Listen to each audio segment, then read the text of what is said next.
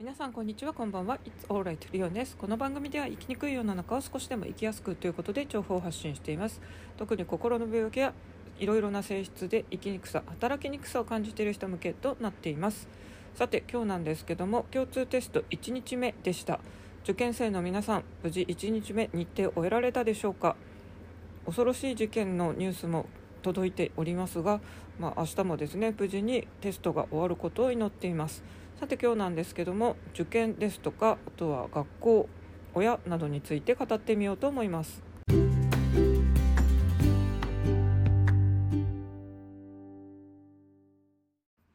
さて今日は共通テスト1日目でした。受験生の皆さんは無事に今日テストを終えてですね明日また準備のためにもう今休む準備をしているかまあなんならもう寝ていい時間なのであの普通に寝てるといいのかなと思いますけども明日もまたですね自分の持てる力を出してほしいですよね。であとは天気問題ですけども私は札幌の生徒さんを今教えてるんですけども札幌はですねやっぱり昨日とかも状況を聞くとすごい大雪でですねあのもう積もりまくってるということで今年は本当にこの年末年始私も札幌で体験しましたけどもいつもよりも雪が多い年ですであのこの共通テストとか、まあ、昔のセンター試験ののこの日程大抵1月15、16なんですけど札幌とか、まあ、近郊北海道はですねいつもすごい雪が激しく降っててですねかなり交通機関も乱れが出るような日なんですよ。で正直本当にこれですね受験生にとっては大変なのでなんか日程変わんないのかなって思ったりしますけども今日無事にあのきちんと遅刻とかせずに行けたのだろうかと思いますが東京の方はですね 一方もう快晴ということで天気問題ではですね特に問題ないのかなという気がしています。私は直接ですねあの離れていることとかあと個人で、まあ、ちんまりと教えてるのでですねあの今年の問題そのリアル受験生から受け取ってチェックとかそういうのは今回ないのでどんな問題が出たっていうのはですねまあ動画とかニュースとかそういう情報で、まあ、また聞きしている状況ですけども英語リーディングが私は一番気になってたんですね、まあ、自分が一番メインで教えてるので。問い6の A がとても難しかったという声が多いんですがそれ以外はですね意外と解きやすいとかあと問い5とかも前回と同じ結構だったということでですね割とこうなんとかなる感じだったのかなっていう雰囲気ですね。国語はですね結構難しいという声を聞きますがあと小説が面白かったっていう声が結構出てますね。と論説も面白かったよっていう声もそれとこう反するように出てたりしてですね割といつもセンター試験時代からこの国語の出題の問題って割と面白い文が出てるのでですね今回はどんな文かなってちょっと楽しみにしたいと思っています。でそんな共通テスト1日目なんですけど今年は悲しいニュースも飛び込んできました東京の東大会場でですね受験生が刺されたというニュースが朝あの飛び込んできましてまあ、実際にはですね3人刺されたという刺されたというか切りつけられたということで受験生と男女1人ずつとあとはですね70代の方も切りつけられてかなり重い状況だということでですね犯人は17歳の高2で東大に入りたいということだったんですけども体験勉強がうまくいかないということで、まあ、こういう事件を起こしたらしいですね。まあ、詳細は分かりかねますけども一応愛知県名古屋のすごい有名な高偏差値高校の生徒ということまでは書かれてたんですが、まあ、他の記事をチェックしたらですねもうはっきり高校名も書かれてたりするので、まあ、私も2月の勝者あの中学受験のドラマこの前やってて見てたんでですねなんとなく高校名出てなくてもあそこかなって想像したら、まあ、やっぱりそうだったんですけども、うん、どうどうなんでしょう。で、まあ、この高校ほどとかあの灘とか海星とか超有名進学校っていうのはこう本州にありますけども一応そこまではさすがにですね及びもつかないですけども私も北海道で一番偏差値の高い、まあ、北海道の中だと本当に超ウルトラスーパー進学校という扱いで結構天才扱いされる高校出身なんですけども校風が結構聞くと似てる感じですねそこの学校もすごい自由な校風だということですねあとユニークな生徒たちも多いということなんですがうちの高校も本当にそういう感じなんですよね。まあそういう高校でですねまあそういう地域のトップレベルとなるともうみんな親から勉強しろなんて言われもしないし言われなくてももう自分で勝手にやるってそれはもう多分子どもの頃から身についてると思うんですよ私もそうでしたし。で多分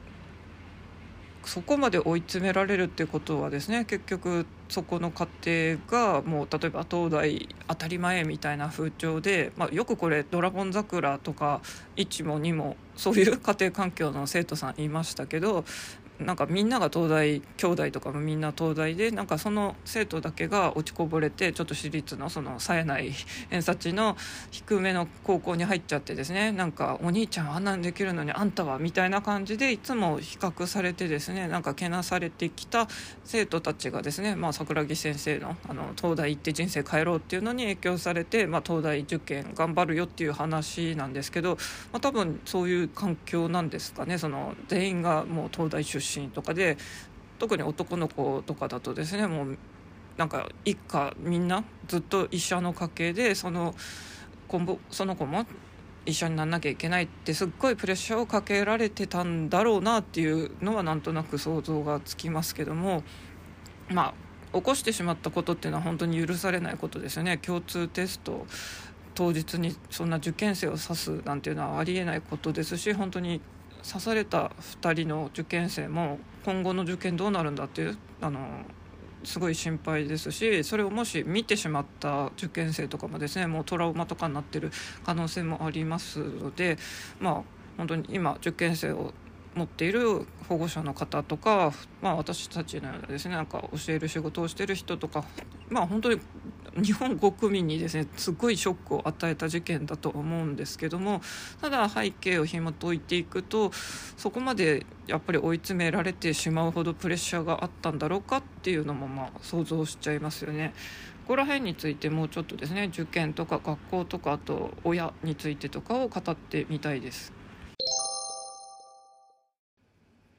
まあ、今回ですね受験の日にですねこういう事件も起きましたけどもやっぱり受験とかあとは家庭環境の問題がいろいろありますが私がこう教育の仕事をしている中で保護者の方の姿も見ててですねまあなんて多くの親っていうのは子供にこう勉強しろだの成績これを取れとかあそこの大学行けとか押し付けがちなんだろうなっていうのはすごい感じるんですよね。まあ、私の家庭っていうのはですねまあ本当どっちかというと、まあ、放置というかネグレクトタイプでですねまあ私が割と何でもできてたっていうのもあるんですけど、まあ、勉強に関しても私は別に言われる前から勝手にやっててしかも成績も良かったんですねまあ言う必要もないっていうのもあって、まあ、全然言われなかったっていうのが正直な話ですし、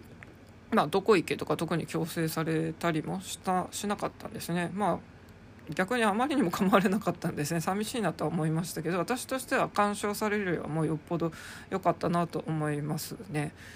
まあ、逆にですねもうなんかあれやれこれやれあそこに行けとかですねあのなんかテスト点を取れとかガーガー言われてたら本当に子供ってやる気なくなるんじゃないかなと思っちゃいますが、まあ、ほとんどの、まあ、親御さんってみんなこういう傾向があるのかなっていうふうに感じますね。例えば発達障害でもうそういう学級にも入ってるお子さんでも本当にですね小1のお子さんとかにもすごい足し算とか引き算とかそういう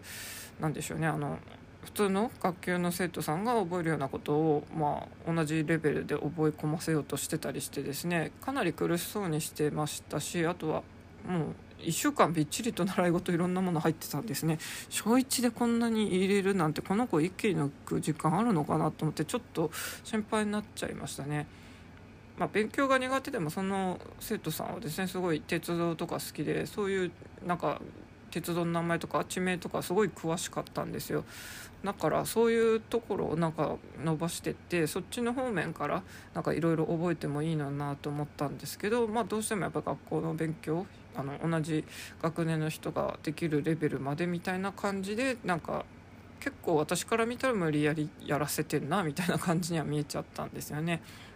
あとはあの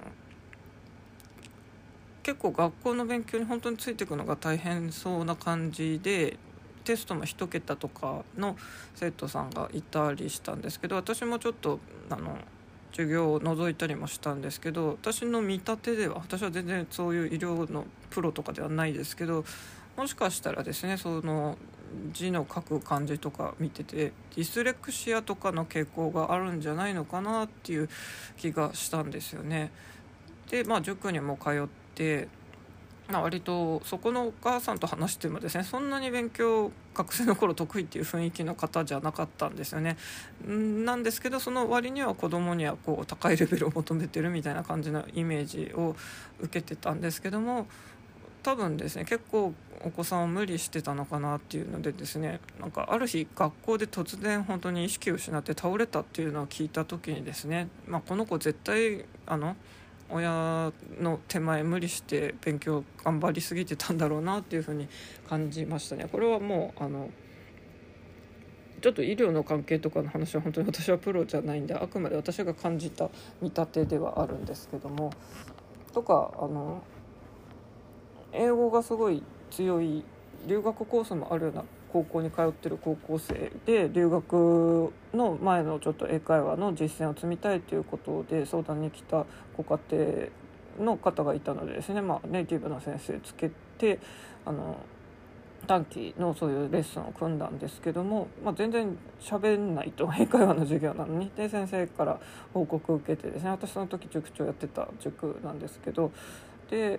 まあ、じっくりと話を聞いたらですね本当に最後の最後の方で私は英語も好きじゃないし留学なんて全然興味もないんだっていう感じで聞いてですね あれじゃあなんでこの高校でしかも留学高校コースのあるところを選んだろうだろうと思ったんですけどお母さんの方に話を聞いてみたらですねそんなはずはないって言ってこの子はあの普通に毎年あの海外旅行に連れてってて英語をしゃべる機会もあったしあの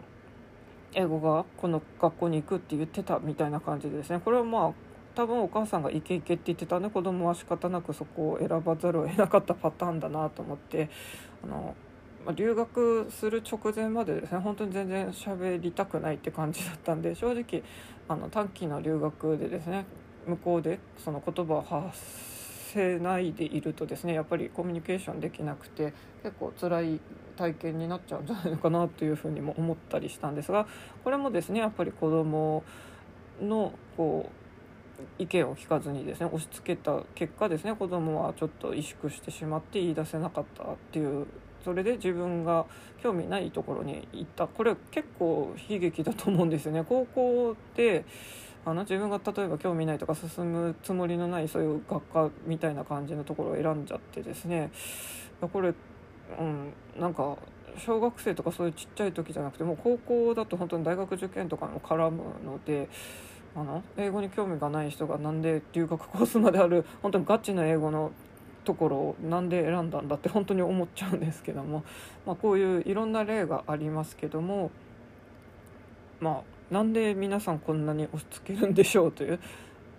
でそのご両親とかが別に勉強苦手だったパターンだったら子供にそれ以上無理やり押し付けるのっていうのもすごい不思議な気がしますし、まあ、逆にですねこの例えばもうご両親も家庭の兄弟とかも、まあ、親戚通常全員がもう東大卒の家庭ですみたいな感じでなんかその生徒さんだけがですね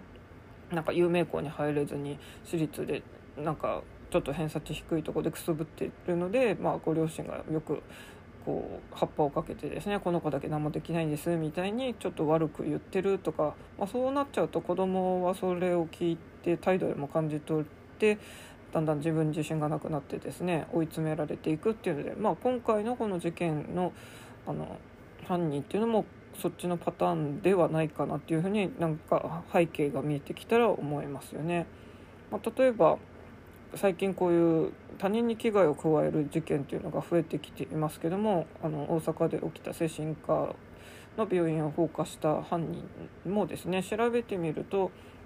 まあ、貧困が原因だったのかもしれないということでですねあの家賃収入があってそれで暮らしてたけどもそこの家賃収入がなくなってで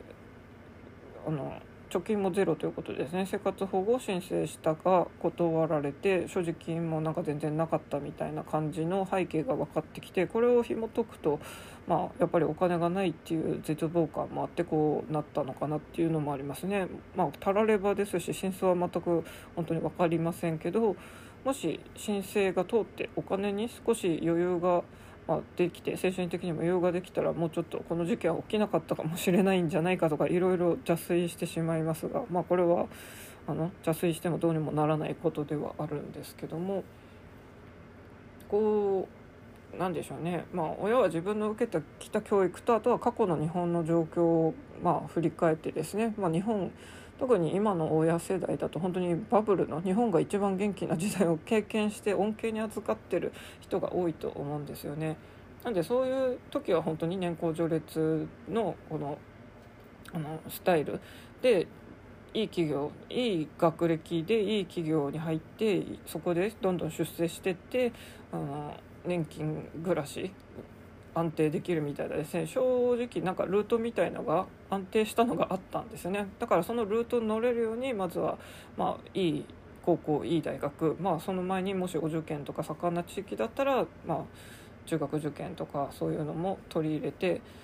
そのルートに乗って経済的安定を目指しましょうっていう風になってましたがまあ今このご時世コロナ禍でまず誰も今後どうなるかって分かりませんとかですね、まあ、より世界こうグローバル社会から本当にダイバーシティとかいろいろですねもう全然私たちが育って受けてきたこの教育と今の子どもたちの情勢も全く異なってるのに親世代の人たちっていうのはですね自分の経験した物差し一歩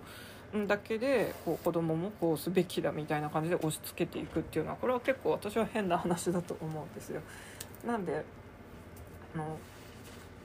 野本京子さんという方がですね自分のこうエッセイとか、まあ、ライター記事の中であの書いてて印象的なのがですねこれからは本当に親の教育が必要だが、まあ、親を変えるっていうのが一番難しいんだっていうような教育のことを書いてた時にこ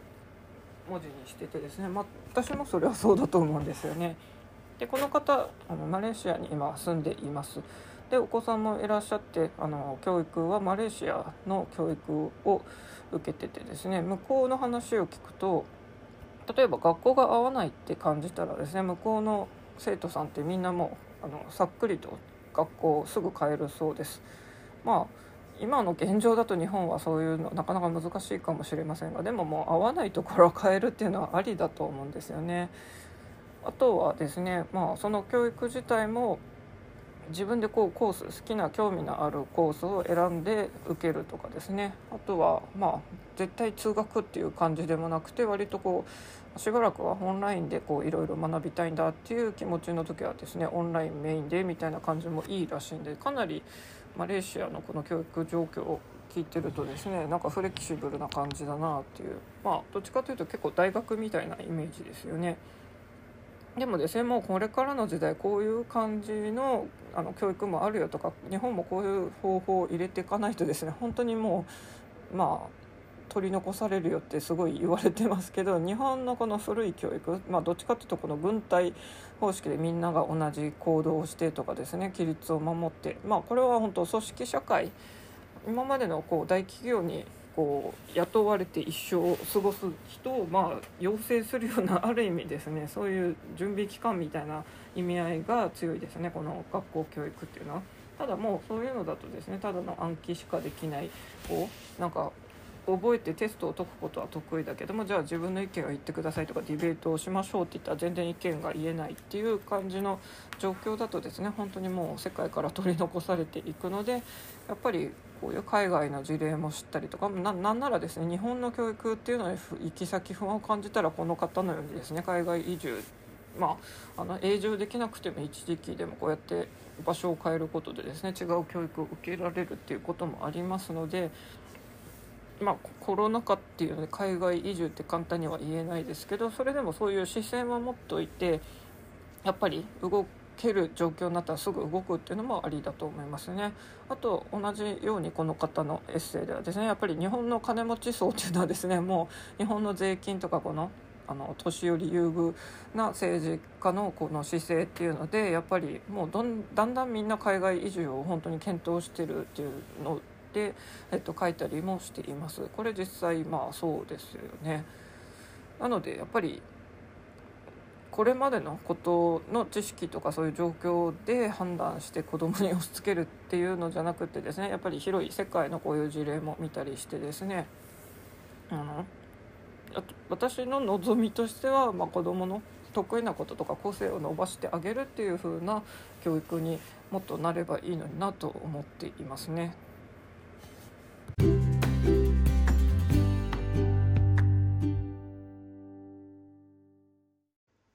わけで今日は共通テスト1日目ですが、まあ、悲しい事件もあったりということでですね、まあ、受験に絡んでのこの教育とかまあ、海外の事例も含めながら受験などについてちょっと語ってみました。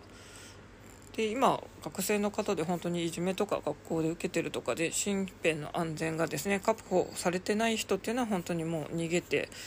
あれですね学校を休んでまあサボってると言われようとなんだろうと一旦不登校と言われようとですね。まだ身の安全を確保してでその後ですね、まあ、家族や学校とも相談したりして本当に転校するのが良ければ転校というのもありだと思います。本当にずっと我慢してることはありませんのであのみんなきちんとですねあの生きる権利もありますのでそんな尊厳を踏みにじられてずっとあの耐えてないであの相談するなりですね本当に行動に出てほしいですね。ただ学校って私も大人になった今でもですね通わなくなった立場でも本当にある意味怖いよなと思うんですね。あんな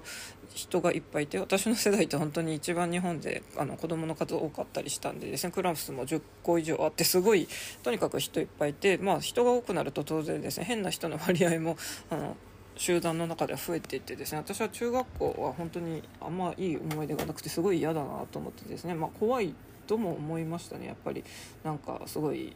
嫌な言葉をかけてくるような変な男の子とかもいっぱいいたりしてですねそういう女性の容姿とかについてですねなんか汚い言葉をなんか発してくるっていうのを私も友達もそういうのも受けたりしてですねすごい嫌だなと思いましたね。まあある意味レベル低いなって感じなんですけど高校に入ったらもう全然そういうまあ、何しょう地域の成績も本当トップクラスの人の集団になるのでですね。一気にあやっぱ中学校の人たちのレベルが低かったんだなってすごい感じたんですけどもまあ、学校って本当にそう怖いんですよね。なんか人いっぱいいるんで、まあ、もしかして陰口を言われてるかもしれないとかいつハブられるか分かんないとかですね。なんかまあもともとは軍隊のやり方を真似してそういうなんか意味合いとしては結構ですね 社会人、まあ、雇われ人養成学校的な雰囲気があってですねこう集団の中でこう乱さずこう行動するとかですねまあみんな割と確一的なことを求められるとか、まあ、いいあまり口答えせずになんか従うみたいな感じが割と強いイメージがありますね。まあ、もうちょっとこの日本が今後また活性化するっていうのはこの教育もきっと変えていかなきゃいけないんでしょうけどなかなか教育って変わらないですね。この文科省の力が強いとか教育委員会の力が影響が強いとかですね。なんかここら辺はもうちょっと変わらないんでしょうかね。こうま公立高校は決まりきっているいろいろカリキュラムとかがあるのでですねなかなか難しいものがあるんでしょうか、まあ、受験の有無とかですね。例えば私は全然自分も経験がないし指導経験もないですし、まあ、例えば札幌だと全然あのそういう人がいなかったんで縁がない。小学受験の話とかもちょっと最近ですね聞く機会があったんですけども、まあ、こういう話聞いてもですね小学受験自体が例えば札幌はもう学校がないので、まあ、ほとんどの人が経験もないです。考えたこともないですって言って例えば東京で話を聞くとですね結構あのこれを検討しているご両親もいるということでですね、まあ、こういう本当に小学受験とかを熱心に取り入れる家庭っていうのはやっぱり経済的に裕福なのでそういう塾もですねそういう富裕層が住むと言われるエリアにあるわけですね、まあ、ちょっとそこに足を運んだんですけども本当になんかセレブというかスノップな雰囲気が漂っててですね、まあ、見綺麗な人が本当にあのおしゃれをしたワンちゃん子犬をこう1匹だの2匹だの連れてですね散歩してる姿がすごい多いなっていう感じでですね。そういうのを見るとやっぱり地域のそういう違いもありますけど、まあ、やっぱりお金持ちがよりこう教育とかもいいものを受けてよりお金持ちになっていくあとは、まあ、例えば縁のない地方だとこのまず小学受験とかも機会もないですし、まあ、小学受験は受けたからといってですね その後の人生でじゃあ全ての受験においてプラスになるのかとか、まあ、いい大学に入れるのかというと付属大学付き小学校とかじゃないと。なかなかそれもないっていう話なんでですねじゃあ何の意味があるんだっていろいろこう考えたりするとドツボにはまってしまいますけどもまあ大学受験に関しては一応「ドラゴン桜」の言葉の通りですね。一応機会みんな一緒でこうチャレンジできるよっていうことですし、まあ、受験勉強頑張ったっていうこの自分でやりきった頑張ったっていう思いその体験の成功例っていうのはですねまあたとえ不合格になろうとそういう頑張ったっていうのが自分の中に蓄積されて大人のになった時にですねそれはやっぱり自分のこう宝物にはなるというのですね。まあありではあるとは思いますがこういう学歴のその問題とかで今回事件が起きたりしてますのでもうちょっとあのみんなもう一回ここの学歴問題とかですね。まあ結局のところ学歴イコール将来の仕事ってなったりしていろいろこうお金の問題とかも絡んでくるんでしょうけど、まあ、この共通テストの今この日程2日目になるということでですねちょっといろいろ考えていきたいですよね。でしかもこんななんか事件が起きてですねブルーになってるような時に今度はですね津波情報が突然スマホにも流れてですねあのトンガの方の噴火の影響なのか太平洋側ですごい津波が発生しているということであの NHK を急いでつけたらですね津波危険とか出てですねやっぱりまあ災害なんでしょうがないんですが怖いですよねそのまあ注意を促す書き方とかが。なのであのそこの警報とか注意報が出てるあの地域の方っていうのは本当に被害に遭わないように気をつけてお過ごしください。大丈夫だよ大丈夫あなたはここにいるだけでいいんだよというわけでそれではまた。